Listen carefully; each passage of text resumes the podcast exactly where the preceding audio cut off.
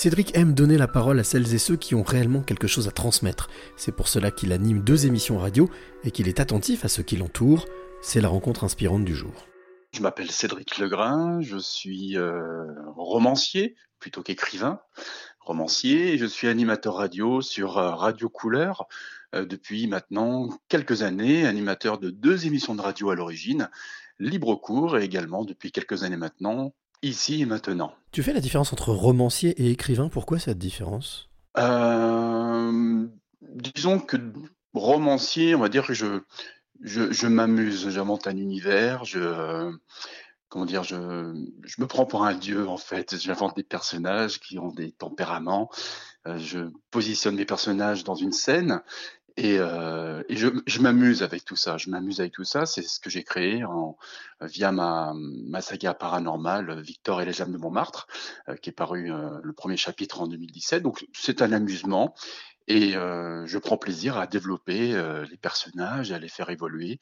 Et voilà. Donc pourquoi roman plutôt que, enfin romancier plutôt qu'écrivain?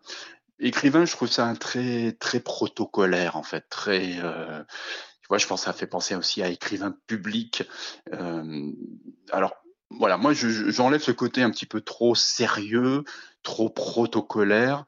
Euh, moi, voilà, l'écriture est accessible à tout le monde, euh, le vocabulaire est accessible à tout le monde également.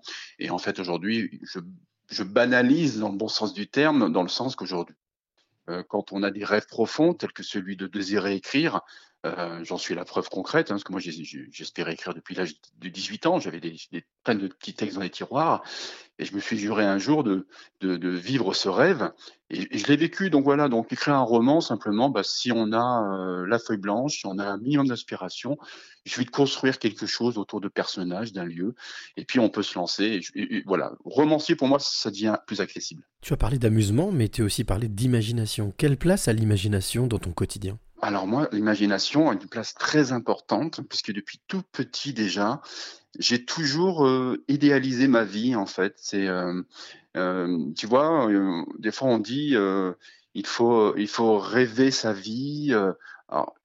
c'est soit tu vis tes rêves, soit tu rêves ta vie. Mais je pense que les deux sont sont associés en fait, parce que on a toujours la vie euh, qu'on mène réellement et celle qu'on idéalise, celle qu'on aimerait vivre. Hein, par exemple, moi, je suis dans, la radio, euh, je suis dans l'écriture. Ça, je l'ai rêvé petit, j'en ai eu envie. Voilà, donc j'ai rêvé ma vie à un moment donné en disant j'aimerais bien faire ça, j'aimerais bien réussir dans ce domaine-là, tu vois. Et, euh, et après, tu mets les choses en place simplement. C'est soit tu te dis je ne bouscule pas, personne, je n'en trouve aucune porte, et j'attends que ça se passe. Et là, Dieu sait que tu peux attendre très longtemps. Après, il faut avoir un minimum d'envie, d'ambition, de détermination, et se dire, ben écoute, pourquoi pas après tout essayer, tenter, et pousser les portes. C'est ce que j'ai fait, j'ai poussé les portes. Et surtout, il faut oser. Il faut oser faire les choses. Jamais se dire, ça sert à rien. Jamais se dire, ça sert à rien. Jamais se dire, je n'y arriverai pas. Et surtout, ne pas écouter les conseils de gens qui vous tirent vers le bas. Toujours s'entourer de gens positifs qui vont croire en vous ou qui en tout cas vont vous donner l'envie d'aller vers vos rêves. Alors tu as parlé de deux émissions radio que tu animes, Libre Cours et, la deuxième, Ici et Maintenant, qui s'intéresse à des personnes extraordinaires. Quelle place prend justement cette, cet invisible dans ton quotidien? Alors moi, l'invisible, il y est depuis, depuis longtemps, puisque je me surprends des fois à, à parler à des, à des êtres euh, invisibles autour de moi parce que je suis convaincu depuis longtemps. Euh, on va dire je suis, je suis, enfin, je, je, je sais, voilà. J'allais dire, je suis pas comme Socrate qui dit, euh, je suis convaincu d'une chose, c'est que je ne sais rien. Ça, ça c'est vrai, on ne sait pas grand-chose. Mais je, je, alors il y a une chose que je sais au fond de moi, c'est que nos défunts, en tout cas, là je vais parler de, des défunts, les défunts sont autour de nous. J'en suis convaincu parce que j'en ai fait l'expérimentation via, des synchronicités. Euh, j'ai eu le, malheur de perdre mon frère aîné euh, il y a 20 ans aujourd'hui, il avait que 33 ans. Et euh, quand il est décédé, j'étais pas ouvert à la communication. Je, je, croyais à tout ça, mais j'en avais, je l'avais pas expérimenté. Et ce qui compte en fait dans la vie, c'est d'expérimenter. La vie est faite d'expérimentation, comme disent certains auteurs. Euh, donc j'expérimente. Et quand j'ai entendu parler de, synchronicité, tout ça, j'ai bon, bah écoute, euh, a priori, il y en a qui en parlent avec beaucoup de conviction. Je vais tenter les expériences un peu à la remode de Terrier, tu vois. J'ai tenté des synchronicités. Et ben tu sais que ça marche. Je suis rentré en relation avec mon frère, pas de manière, euh, comment dire, euh, claire audience, hein, mais avec des événements que j'ai réussi à provoquer et qui sont réalisés dans les secondes qui ont suivi ou dans la journée, souvent. Tu vois, donc c'est impressionnant.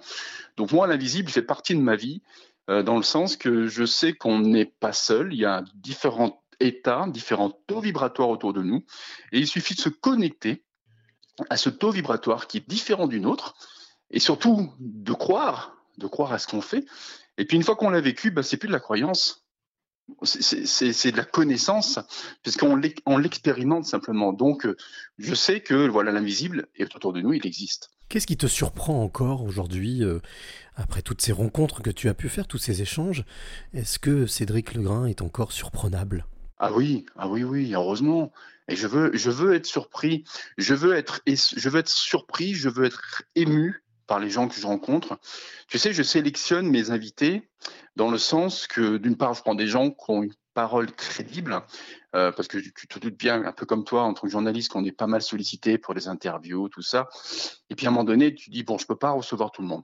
J'aimerais bien mettre une place à tout le monde, mais à un moment donné, il faut que, que, bah, que je trouve le temps, d'une part, et puis surtout que je donne la parole à des gens qui, qui vont, par leur personnalité, par leur aura, par leur crédibilité, intéresser une audience en face, tu vois. Donc, euh, je vais sélectionner des personnes. Et ces personnes-là, souvent, je les sélectionne comment? Bah, Par rapport à, à ce qu'elles vont dégager par rapport à leur personnalité. Et euh, il y en a certaines, ouais, qui, qui, qui m'ont, qui m'ont, qui m'ont surprise par rapport à bah, ce qu'elles peuvent inspirer en fait, simplement. Tu vois, tu sens que c'est des personnes qui vont te faire grandir, qui vont te faire, euh, qui vont t'éveiller et qui vont t'apporter quelque chose. Tu vois, elles vont, ce qu'on appelle, j'en parlais encore récemment avec euh, une auteure, enfin une autrice, on va dire autrice. C'est ce qu'on appelle les passeurs d'âme. C'est des, des gens en fait qui vont, qui vont t'apporter quelque chose, qui vont te permettre d'évoluer, qui vont, qui sont ouverts à autrui, qui sont ouverts aux autres simplement. Alors justement, puisque tu parles de transmission et de passage, je vais te poser cette question qui est une récurrente dans ce podcast. Cédric, quelle est la clé que tu aimerais transmettre ou donner à celle ou celui qui t'écoute maintenant? La clé, euh, alors tu sais, moi je vais te dire un truc, on n'est jamais vraiment content de ce qu'on a, et euh, parce qu'on n'a pas conscience de ce qu'on a. C'est toujours la notion du bonheur. Hein. C'est quoi le bonheur pour toi? Le bonheur, il est vraiment personnel, on n'attend pas la même chose tous tant qu'on est de la vie. Mais le bonheur, des fois, c'est des choses très, très, très, très simples. Il faut simplement apprécier ce qu'on a, prendre conscience de ce qu'on a, toujours se dire qu'il y a pire ailleurs, qu'il y a des gens qui souffrent, qui sont malades. Et tant qu'on est en bonne santé ou qu'on peut communiquer quelque chose aux autres, qu'on peut donner, il faut donner. Et la clé du bonheur, pour moi, et la clé dont tu me parles, euh, c'est toujours donner les choses avec le cœur sans jamais attendre de retour. Jamais.